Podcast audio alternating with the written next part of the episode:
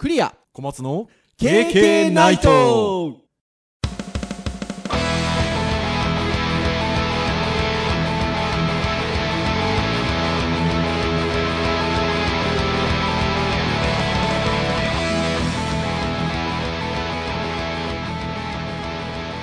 ケーケーナイトはい、ということで、第184回の配信となります。お届けをいたしますのはクリアと、はい、小松です。どうぞよろしくお願いいたします。はい、よろしくお願いします。はい、ということで、久々ですかね久々でもないですかねえー、配信する日にそうですね。撮っておりますけれども、あのーいろんな方に聞いていただいてるって話をよく最近はしてるんですけど、私なんかが例えば SNS で今日の KK ナイトの最新回配信しましたなんてシェアをすると、皆さんいいねしてくださったりとかですね、まあ時にはコメントくださったりとかですね、あのしてくださるんですけど、まあ僕なんかは SNS は基本的には実際にあの知ってる方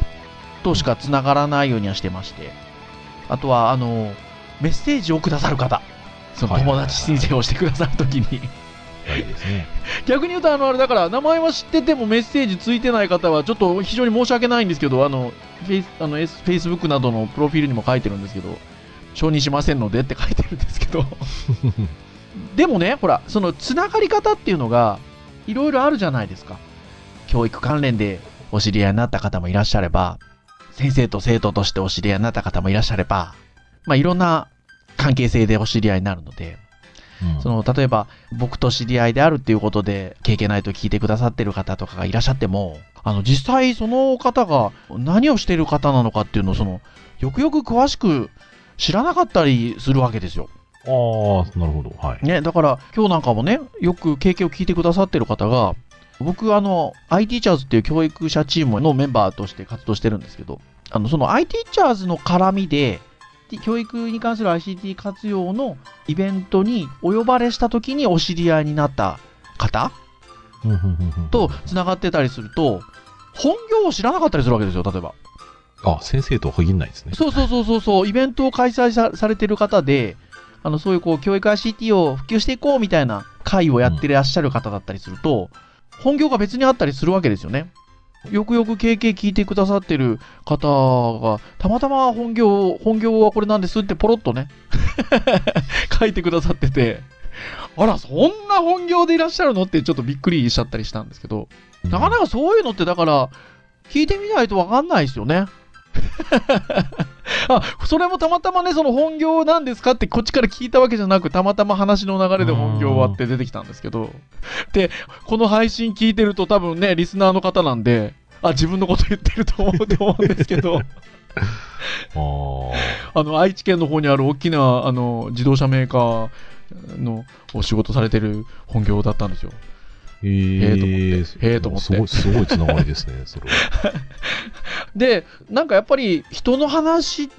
て、こう、意外と聞いてみないとわかんないなっていうこともあって、うん。例えば、自分がこうだろうなって思ってることも、それはその、その人の肩書きや何かっていうことだけじゃなく、はい。何か自分が何かあるじ事柄においてこうだろうなと思っていても、人に例えばなんか聞いてみると、全然違う考え方が返ってきたりとか。あの、そういうことってあんのかなと思うんですよね。はい。ねで、うん今日何話そうかなっていうと、もう2年ぐらい前になりますかね。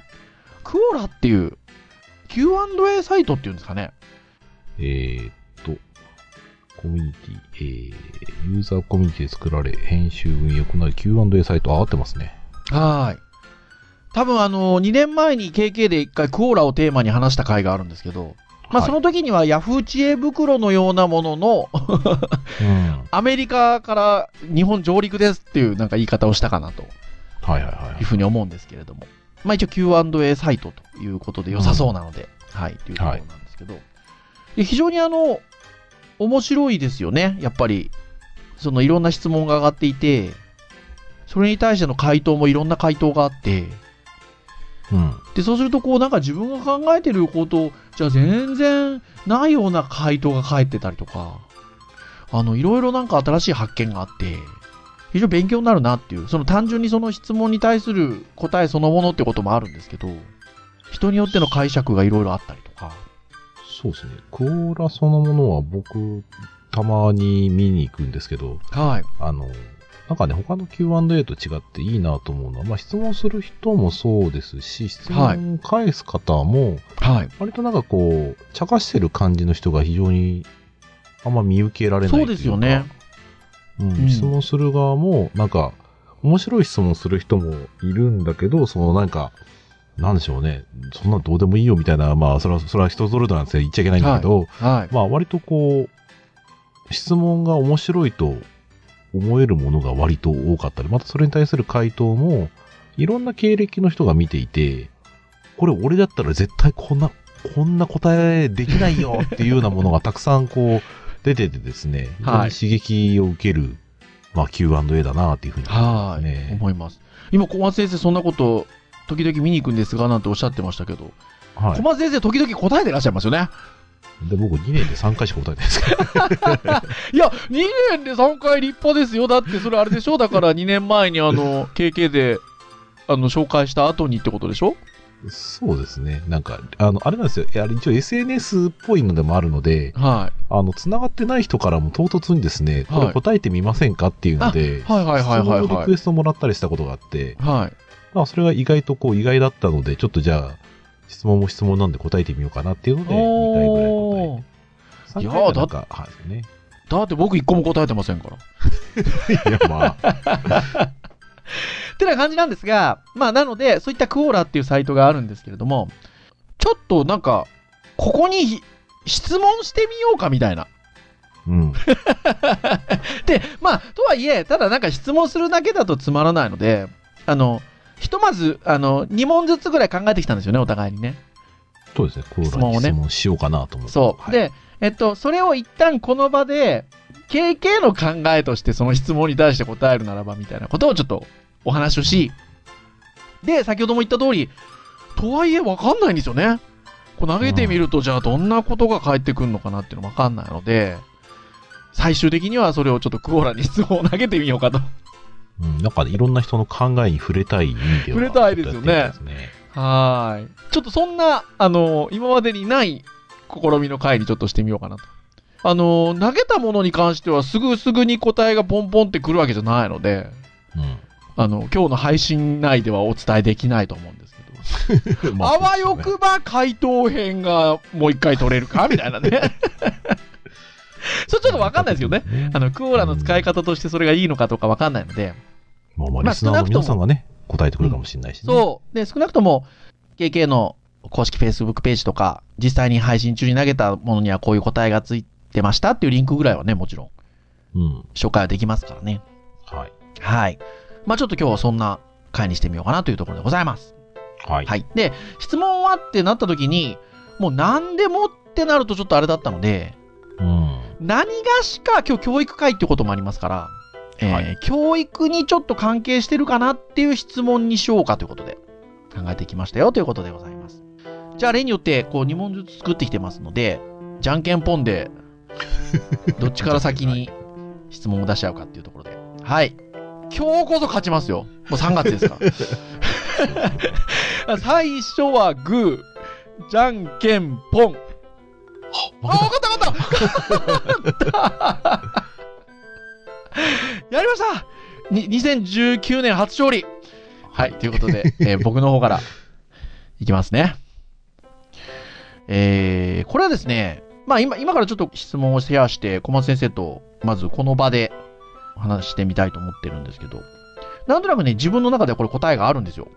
だから、あの、純粋に答えがわからなくて質問っていうよりは、自分の中で答えがあって、でもこういうの投げたら実際どんなことが返ってくるのかな？世代にもよるし、とかね。うん。そういうのちょっと知りたくて、こういうの投げたいなと思ってるんですけど、えー社会人になる若い皆さんが、キーボードの入力ができない。ということで、練習をするようにアドバイスされる光景をしばしば目にします。うん。まあ例えば、社会人になるときにキーボード入力上手じゃないので、いや、社会人になったらキー入力ぐらいはできないといけないでしょみたいなところで、そう言われてたりとか。うん。その目にしますと。でもまあ今の若い皆さんってね、フリック入力したりとか、音声入力なんかも昔に比べるとだいぶ精度上がってきたじゃないですか。はいで、。今後多分どんどんまだ上がっていくと思うんですよ。で、そういうこう様々な手段がある中で、必ずキーボード入力である必要はあるのでしょうかっていうちょっと質問をですね、投げてみたいと思ってるんですよ。で、このなんか、き入力などに関しての話っていうのは意外と KK では何回かやってるので、割と KK 的な答えっぽいものは多分、なんとなく配信でお伝えできてるのかなと思うんですけど。はい。小松先生、ちなみにこの質問問われたならば、どんな感じですか？必要性はあるのか。まあ多分そのコミュニティなりそのデバイスを使う環境に依存しちゃう感じはするので。まあそうですよね。うん。やっぱりこう、同調圧力じゃないけど、はい。ね、周りはみんなキーボードで入れてるんだからキーボードで入れろうん。っていうふうに、まあ強くは言ってないにしても、うん。まあ気使いますよね、結局。だって音声入力ったって周り、カタカタ打ってる中で、あの一人でこうベラベラベラベラで。喋って入力するっていうのは、まあなんかこう、違和感が出ちゃうってことで気が引けちゃうかな。まあもちろんその、入力に関してデバイスがちゃんとあって、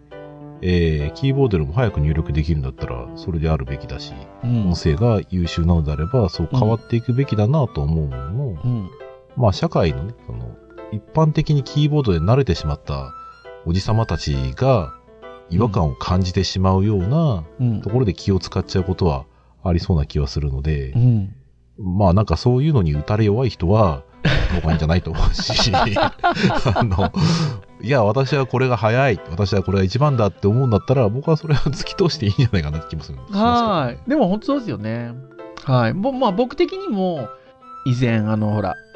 T 大学の、あの、毛坂井先生。もう、あの、不正字にする必要があるのかっていうゲストまで出てもらってですね。はい。もう、玉川玉川大学の小坂井先生ですよ。は ところのね、あの、ゼミの学生さんで、フリックで入力したものをパソコンに送って、オフィス系のソフトでコピーペースするっていう、うんいらっしゃいましたけど。でも、それが早ければそれでいいですよね。うん、生産性が高いのがある。いや、本当に。で、その、すごい、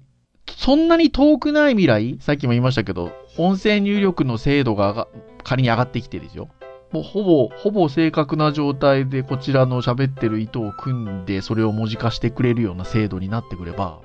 さっきのね、周りの環境みたいな話は小松先生のありましたけど、その方が効率はいいですよね。多分こうやって打つよりも。うん、入力に関してはそうでしょうね。まあ、ねえ編集どうすんのとかありますけど、あ、それはまありますけどね。いろいろ考えると確かありますが。そう。はいだから、そうなってきたときにね、キーボード入力をすることが絶対的な答えだっていうことじゃない方がいいんじゃなかろうかなっていうふうに思うんですよね。もちろんね、プログラマーを仕事としてやりますっていうときにね、なかなかね、フリック入力とかね、音声入力ってわけにはもちろんいかないんでしょうけど、まあ、それを言ってしまうと話が進まないので。で、そう、さっきも言った通り、この質問を僕がしたいのは、実際どういう答えが返ってくるのかなっていうのが気になるんですよ。いや、社会人たるもの、キーボード入力ができた方がやっぱりいいんですよっていうものが意外と返ってくるのか、なんかそういうこう、先々をちょっと見越したような感じの答えが返ってくるのか、そういうのを単純に見たい。あとは世代的なこと やっぱちょっとどちらかというと年配の方がちょっと凝り固まった感じの答え書いてくるのかとか。まあ、割とね、クオーラは僕が見てる感じだと知識人の方が非常に多いし、考え方柔軟な方が多いイメージがあるので。そうでしょそうそうそう。イエスだけど、でもやっぱまだ時代的にちょっと覚えた方がいいかもよ、みたいな感じのが、なんか比率的に多くなりそうな予想はしますけどね。そうなんです。なんかね、ぼ僕よりの、僕よりの意見ですよね。と ちょっとそういうなので、なんか、あの、見てみたいな的な質問で、僕ちょっと最初1個目は用意をしてみました。はいはい。じゃあ次、小松先生、ちょっと。そうですね。コーラは割とこう僕即質問すること自体にこう悩んでしまったんですけど、はまあ質問そのものをですね、い。はいえ。っと、とりあえずひとまず言いますが、はい。やってみないとわからないと思いますが、どこまでやるべきか ってはいいう質問をちょっとはい投げようと思っていて。で、これは、いいね。あの小松先生の質問はやっぱ僕と違ってぐだぐだ言ってないですね。シンプル。ただ簡潔ではあるものの、はい非常にこう、何の観点だっていうところのツッコミがありそうで、でもそれも、それも知りたいんでしょ？それも見たいんでしょ？そうですね。これをどう捉えて、はい。で、それをどういう意味か、こういう意味で言うんだったらこうじゃないですかっていうんだったり、まあその、僕自身は、結局その何かをやるやろうとしてるんだけど、うん。まあ自分にはセンスがないとかね、うん。やる前からその、たくさんやってないのに諦めてしまう人とかがいるのってすごいもったいないなと思って、でも無責任にやればいいじゃん、やってみないとわかんないよって言ったところで、まあ、まあ困る人もいると思うので、はい。じゃあそれって何をもって、その、どこを目指すべき、どこまでやれば、その、やってみてよかったなのか、やってみないとわからないっていう基準になるのかみたいなね。うん。まあそういうのを考える、なんか一つの指標になるかなと思って、うん。だ割とこう、なんでしょう、きっちりした答えを求めるというか、これに対する観点をなんかいろいろ聞いてみたいっていう、答えてくれる人がいたら、なんか聞いてみたいですよね。なるほどですね。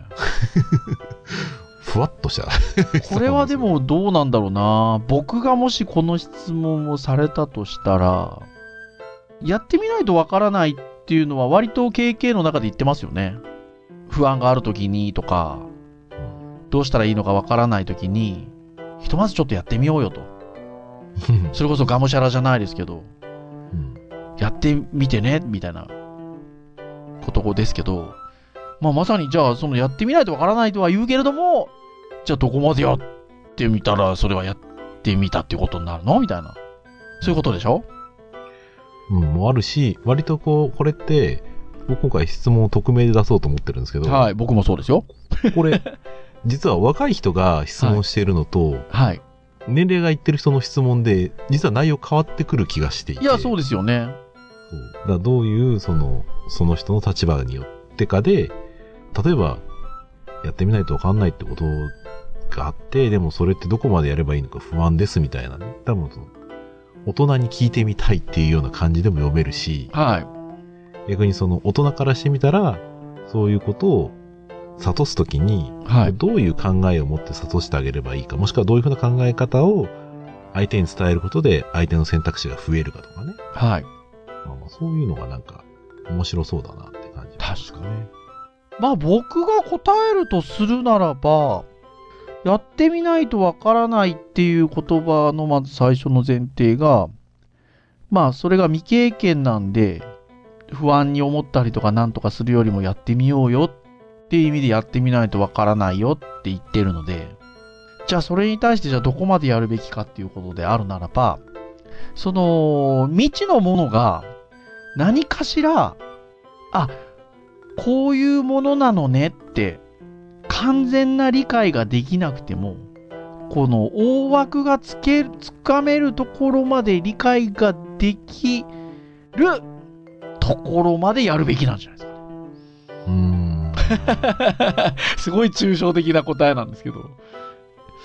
まあ、ぜ全体像がある程そう、度見える全までは。体像が見えるところまではやるべきなんじゃなかろうかと。で、それができると、あの、ただ単純にわからないことによって不安であったりとか、あの、好き、好き嫌いをしていることからは一歩抜け出せるので、うーん。あの、で、全体像がつけまつかめた上で、あ、やっぱ俺はでもこれは好きではないなとか、うん。あこれだったらもうちょっと突っ込めるかなっていう判断基準ができるところまではやった方がいいんじゃないかなっていう気がしますよね。小松先生はなんかこれに対しては小松先生なりのなんか答えはあるんですか？正直言うとですね、はいこれに関しては、うん。あの、人によって僕答えが変わりそうな気がします。それは、えっと、小松先生、えっと、なんですかね。ももしその誰かに、はい。その何かやってみないとわからないけど、どこまでやるべきかっていうのを伝える何かがあった場合に、あ、はいはいはいはいはいはいはいはいはい。やってみないとわかんない、どこまでやるべきですかって聞かれたら、はい。もうそんなの正直わかんないので、はい。だから、やめるの、そうそう、やめるのもその人の判断だし、やるのもその人の判断なんだけど、はい。ただ、はい。俺的に言えば、はいそのことに関してここまでやった方がいいっていう価値はある。はい。そこまでやって僕はここが楽しい、そこまで分かんなかったから、僕はや、とにかくはここまではやった方がいいみたいなものは自分の中では持ってるけど、はい。でもどこまでやるべきですかって言ったらそんなの分かんないよって話。ああ、なるほど。ただまあ、ただ僕を信頼して、なんか、はい。どうですかって言われたら、僕はこう思う。でもそれは僕と君は違うから、イコールではないとは思うけど、ただ騙されたと思って、やってみなっていうことは言う気はするんですよ。なるほどですね。そう。感じられるかどうかっていうのは、実はその人の前提条件も人によって違うし、どこまでやるかっていう、その、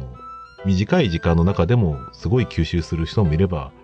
長くやっても全然吸収できない人もいるので、はい。区切りってすごい難しいものだと思うんですけど、うん。でもそれってなんとなくこう、人にちょっと決めてほしいところがあるのかなって気はしていて、はい。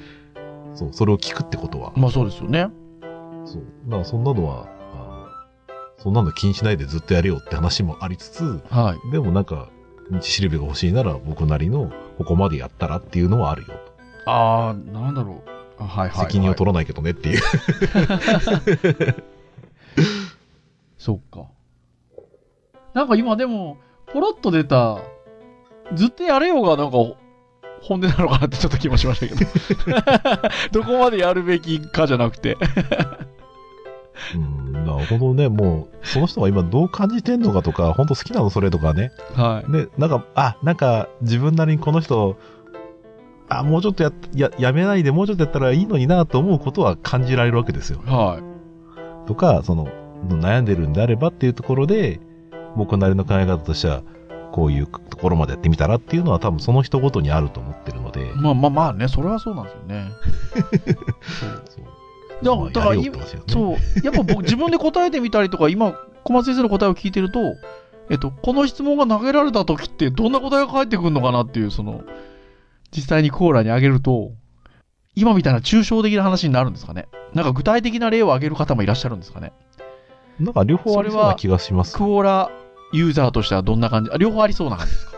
あ両方あると思います、あ、本当ですか？あの本当に一言二言で返しちゃう人もいれば、はい。自分の実体験を持って、こういう前提でお話具ししますみたいな。す人もいらしいそうですか？そうあなたが何で悩んでるか分かりませんかみたいなね。はいはいはいはいはい、はい。という、ちょっとね。いろんなこう、ちょっと言葉遊びも入るかもしれませんけど、はい。まあでもなんか今小松先生の話を聞いていると、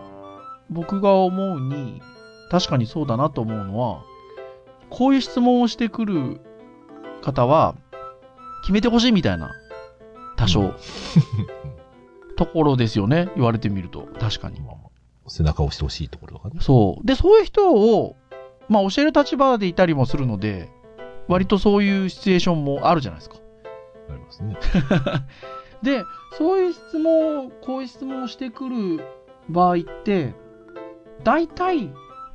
もうちょいだよっていう方が多い気がします。もうちょい頼る。もう、いや、もう少し頑張れば、ああ。もう少し頑張ればいいぐらいの感じのとこまで来てるのにっていう。もう多分だから、辛いんだろうなっていう。あの、もうどこまでやるべきなんですかって言ってるのは辛そうな感じなのかなっていうイメージするんですけど。うんでも大体、もう、もうちょっとだよっていう感じの人が多くて、なんか、そんな感じがします。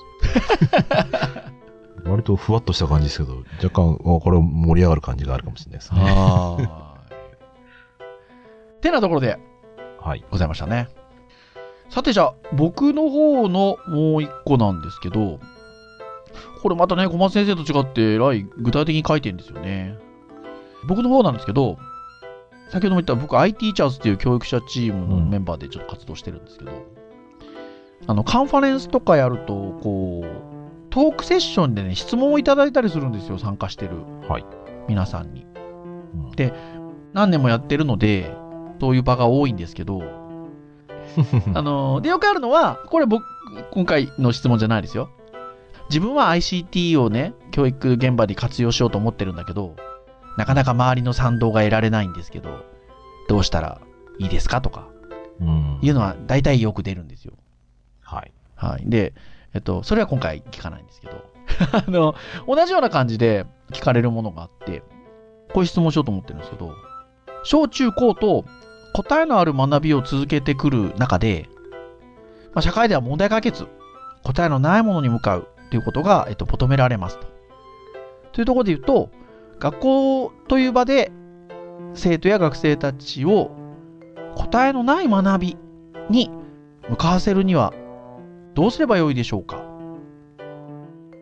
ていう、ちょっと質問を今回用意したんですけど、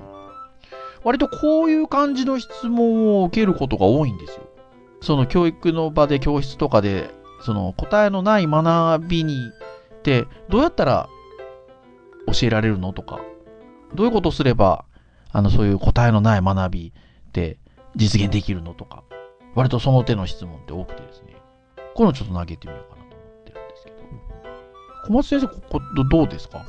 まあ、ここが答えじゃなくても、あの、この質問に関してでもいいんですそうですね。まあ、ちょっとこれは僕もなんかこう意図してることが何かによる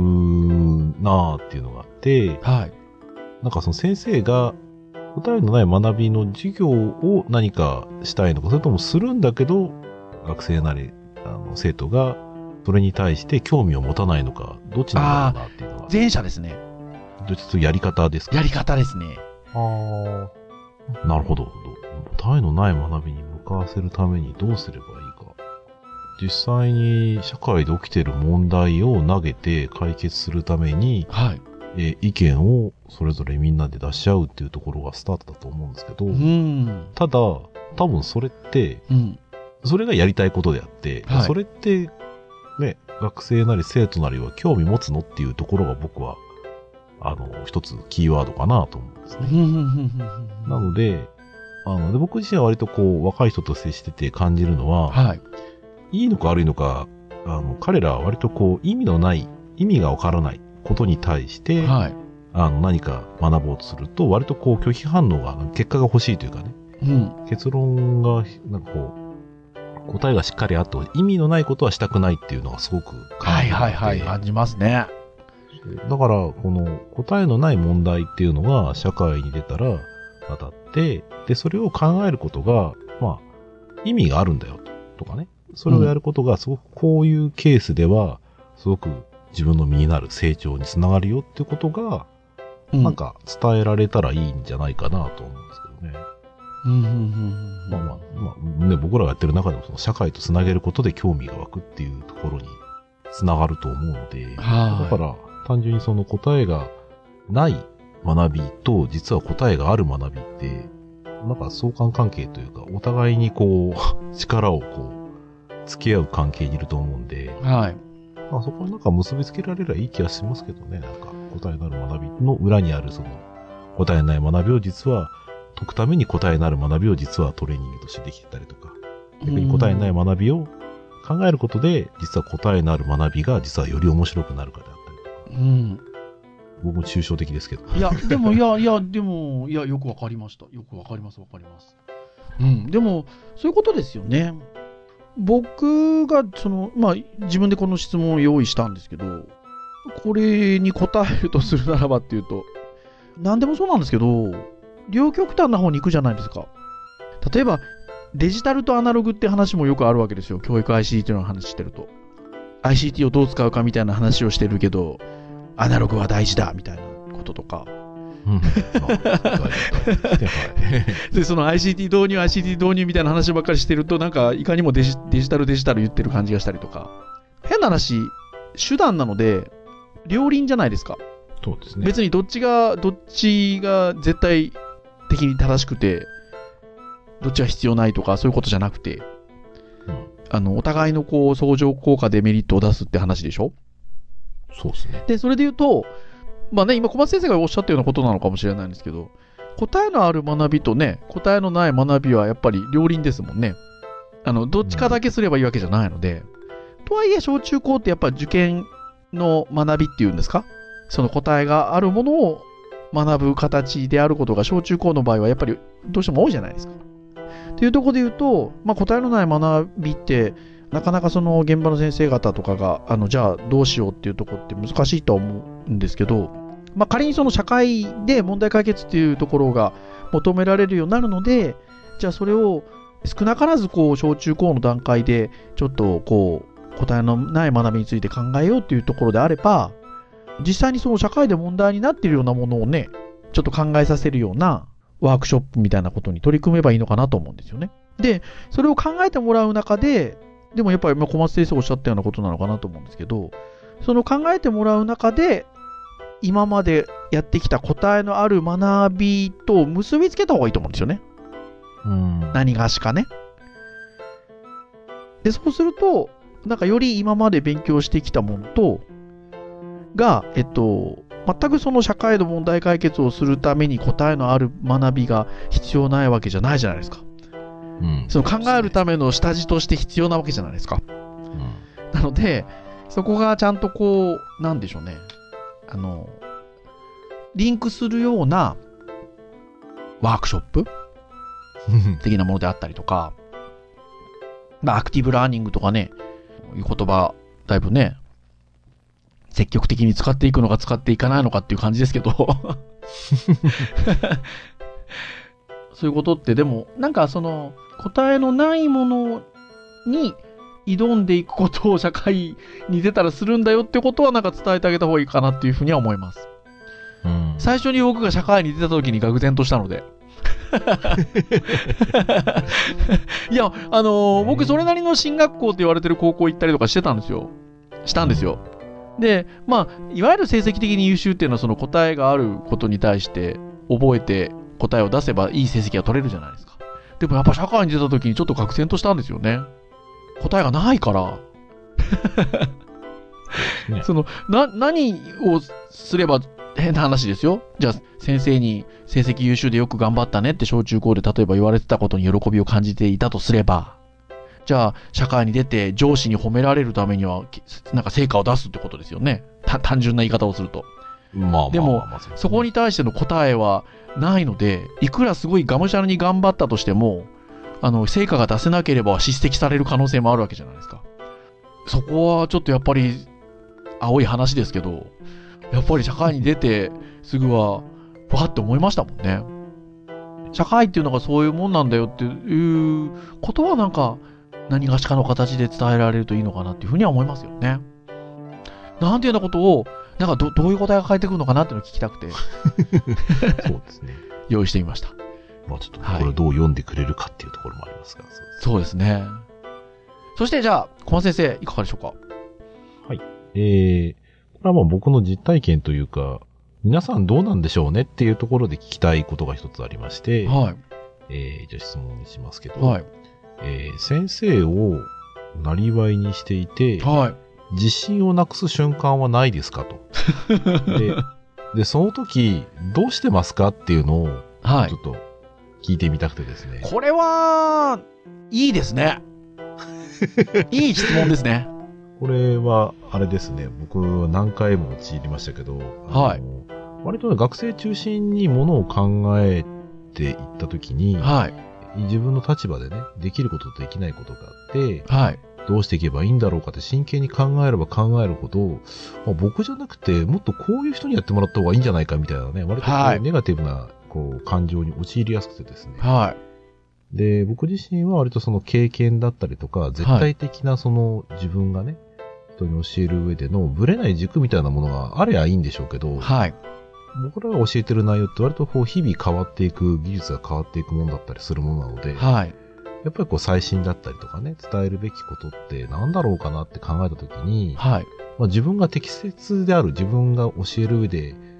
あの、なんだろうな、自分じゃなきゃいけないのかみたいな感じのことを結構やっぱり考えてしまうことが多くてですね、は結構自信なくしたんですよ。い。うん。まあで、僕自身は、まあ結果どうなったかっていうと、はいやめようと思った瞬間も多々ありましたけど、はい。解釈を変えてですね、はい自分をやっぱ必要としてくれてる人がいるうちは頑張ろうっていうふうな、ちょっとこう、うん。前向きなんだか後ろ向きなんだかわかんないですけど、えはい。まあ、ちょっとそういうふうにちょっと考え方を変えて、うん。まあ、自分自身がね、パーフェクトにできるもんだっていうふうには、まあ逆に考えないにして、うん。あの、自分自身が影響を与えられる人には与えられるし、うん。もちろん学校で良くしていこうっていう思考はまあ続けていかなきゃいけないっていうのは変わんないし、うん。で僕よりも優秀な人はいるのは当たり前だし、はい。でもまあその中でね、自分が期待されてる中でうん。やるべきことをやっていけば、まあ、自信はなくすんだけど、うんそこにやる意味はあるのかなっていうところで、うんまあ自分なりにこう今、自分のね、こう、気持ちはこう、落ち着いてはいるんですけど、うん。まあ、そういったことって皆さんないのかなとかね、会った時どうしてんだろうなっていう。これはでも、僕、さっきいい質問ですよねって言ったのは、先生をなりわにしていてって書いてるんで、多分何がしか教えることをしてる人が答えるだろうなと思っていて、うん。で、しかもほら、自信をなくす瞬間はないですかっていう。まあ、ネガティブっていうよりも、こう、なんて言うんでしょうね。自分の弱いところうんをちょっと伺う質問じゃないですか。そうですね。で、なんか、先生ってなんかわかんないですけど、こう、なんかあんまり弱弱いところを見せちゃいけないみたいな感じがちょっとあるので、なんかそういうのを聞いちゃうっていうのがなんかいいなと思って。で、答えてくれたりすると嬉しいなみたいなね。ちょっとあったり自信がない、な、ない時はね、結局、自分は作るわけじゃないんだけど、はい。なんかね、弱い自分を見せちゃうと説得力なくなっちゃうんじゃないか。そうそうそうそう。先生ってね、仕事柄そうですよね。まあ、怖さは昔ありましたうね。ん。そう。だから、なんか聞いてみたいのはありますね。僕なんかはでもあれですね。まあ自信をなくす瞬間、たびたびあるんですけど、その、さっき小松先生がちらっとおっしゃってた、まあ僕らはちょっと技術的なことを教えてるので、技術的にその、なんて言うんでしょうね、高度なことをやられてたりとか、若い方なんかでね、バリバリ現場でやってる方とかっていうのは本当に現場のすごい最新の生きた情報を持ってたりするっていうところで言うと、比較をするとっていうのは当然あるんですけど、そこに関してはですね、また技術を持ってるっていうことと教える力っていうのは違うと思っているので、そこに関して自信をなくすってことは、ま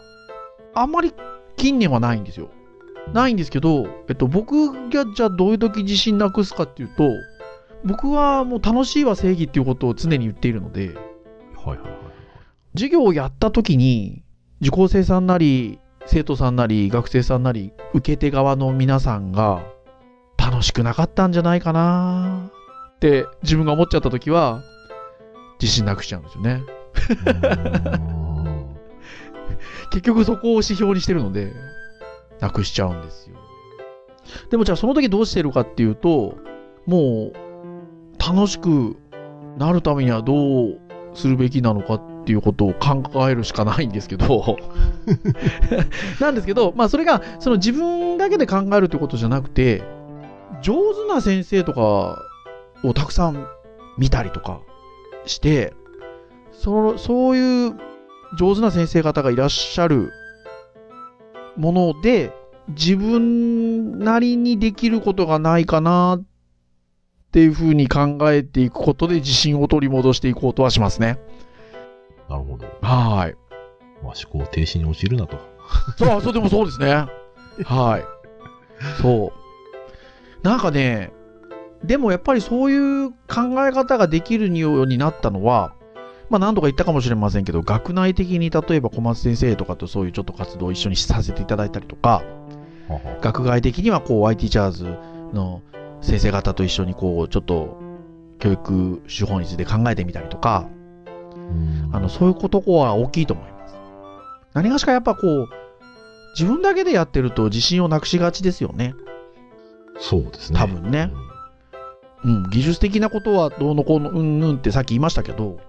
そこもそうですもんね。そのなんか自分だけやってると自信なくしちゃうかもしれないんですけど、こういろんなものを見てると、自分の強みとか弱みって見えてくると思うので、テニスの壁打ちをずっとしてるような気持ちになると結構辛いんです辛いですよね。そうですよね。やっぱりこう、う打った相手が、こう返してくれたりとか、もしくはその返すときにね、いい球だったみたいな感じで言ってもらえると、はい。あ、これいい球だったんだとか、あ、これ結構こう、俺頑張れるんだとかね、割とこうなんか、他人はね、自分を映す鏡じゃないですけど、はい。まあそういう、なんか不健康な感じに陥りにくくはなるので、まあなんでうん僕なりに言うと、まあどうしてますかって言われたら、落ち込むことはあるけど、もう人に話しますよね、それ。なんか、は。は、話して聞いてもらって、褒めてもらったり、もしくは、自分自身で話すことで整理ができたりすることが多いので、うん。なんか、どうしてますかって言われたら、自分自身ではそうしてますっていうふうな感じで、自信なくす瞬間はたくさんあるし、うん。でもまあ、自分でやるべきことは、自分でやるしかなないので、うん。まあまあ、そこを悲観しても別に、自分がね、スーパーマンになれるわけじゃないので、自分なりにやれる上で期待に応えられる範囲で期待に応えましょうっていう、まあ、前向きなんだか後ろ向きなんだかっていう、まあそういう とこですけど。これはでもだからちょっと聞いてみたいです。うん。なんかそれぞれ先生方っていうのがどういう時に瞬間にじ自信をなくすのかなとか。まあ逆に皆さん自信をなくしてくれてるんだったら、あ、俺だけじゃないんだっていう、そうそうそうそう、まさにそうですよ。でもそうですよ。そういうことですよ。ちょっと聞いてみましょうね。はい。というところで、どうしましょうかね。これ、じゃあ、上げときましょうかね。クオーラにね。ちょっとね、楽しみですね。これちょっと上げて、どういう答えが、まあ、返ってくればっていうことですけど、楽しみにしたいと思いますので、まあ、答えが返ってきた時にはまた何がしかの形で皆さんにもシェアをできればなとはい思っております。はいはい。KK ナイトは毎週木曜日に配信をいたしております。えー公式サイト、えー KK の公式サイトアクセスをしていただけますと、プレイヤーがもうありますので、直接そこで聞いていただくことができます。ただ、えー iTunes ストアなどの購読登録サービス登録をしていただけますと、えー最新回配信されるともう自動的に端末に、えーインストールされますので、お好きなタイミングで聞いていただけるというところでございます。はい。はーい。それでは、以上といたしましょうかね。本日お届けをいたしましたのはクリアと、はい、小松でした。それでは次回185回の配信でお会いいたしましょう。皆さん、さようならさよなら。フローラの答えが楽しみ。